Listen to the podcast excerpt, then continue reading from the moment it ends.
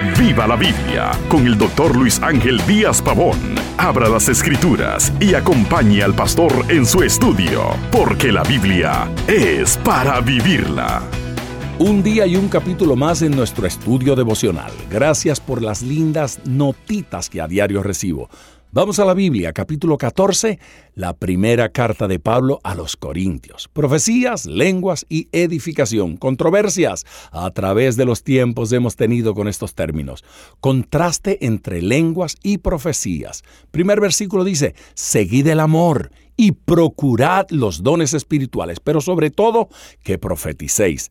El amor es para ser seguido, no los dones. Los dones deben ser procurados. Son para recibirse, tenerlos y emplearlos para la edificación. Dios entiende las lenguas, pero no las personas. Los hombres entienden la profecía, les edifica, los exhorta y los consuela. Versículo 5 dice, mayor es el que profetiza que el que habla lengua. Esto en cuanto a edificación en la iglesia. Las lenguas es un instrumento de autoedificación. La profecía edifica a todos interpretación de las lenguas. Debemos tener presente que el propósito de los dones espirituales es la edificación de la iglesia y no el placer personal del creyente. Los dones son para emplearse, no para disfrutarse. Pablo ilustra la necesidad de interpretación de las lenguas en la iglesia de dos formas. Primero, la música, versículo 7. Si no hay distinción de sonidos, ¿cómo saber lo que se toca? En segundo lugar, la guerra. Si la trompeta no comunica con claridad el mensaje, nadie se prepara para la batalla. Así las lenguas. Sin interpretación, nadie conocerá el mensaje. El versículo 18. Pablo no intenta desanimar la práctica del hablar lenguas. Hablo en lenguas más que todos vosotros, dice él.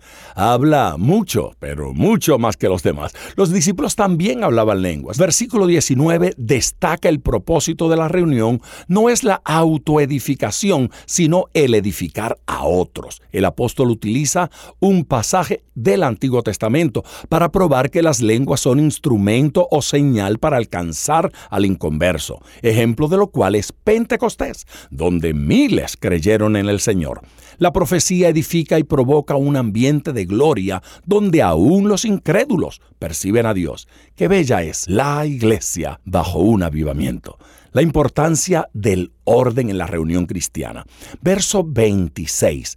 La edificación en la iglesia es responsabilidad de todos, no solo del pastor, de toda la iglesia. Las lenguas no deben permitirse sin interpretación. Solamente tres han de hablar y por turno.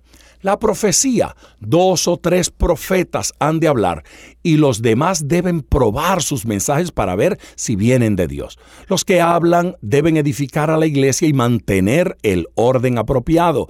Las mujeres en la iglesia, otro tema controversial. Relaciona estos versículos con Primera de Timoteo capítulo 2, versículo 12. Pablo no dice que las mujeres no tienen dones espirituales, ni que deban ser esclavas de los hombres. Enseña que tanto hombres como mujeres, si actúan fuera de lugar en la iglesia, la destruyen en lugar de edificarla. Pablo también coloca una responsabilidad sobre los hombres. Deben enseñar a sus esposas las verdades espirituales, pero hacerlo en su casa. Y finalmente, la obediencia a la palabra de Dios. Si alguno se cree profeta o espiritual, reconozca, esto es, respete el orden, dice Pablo, lo probará su espiritualidad y que es profeta, lo probará por obedecer la palabra de Dios. El Espíritu de Dios nunca trabaja fuera de la palabra de Dios ni contrario a ella. No podemos ser guiados por la experiencia emocional subjetiva de alguien, pero sí podemos ser guiados por la inmutable y objetiva palabra de Dios. Gracias al Señor por la vida de la iglesia y ese ambiente de gloria.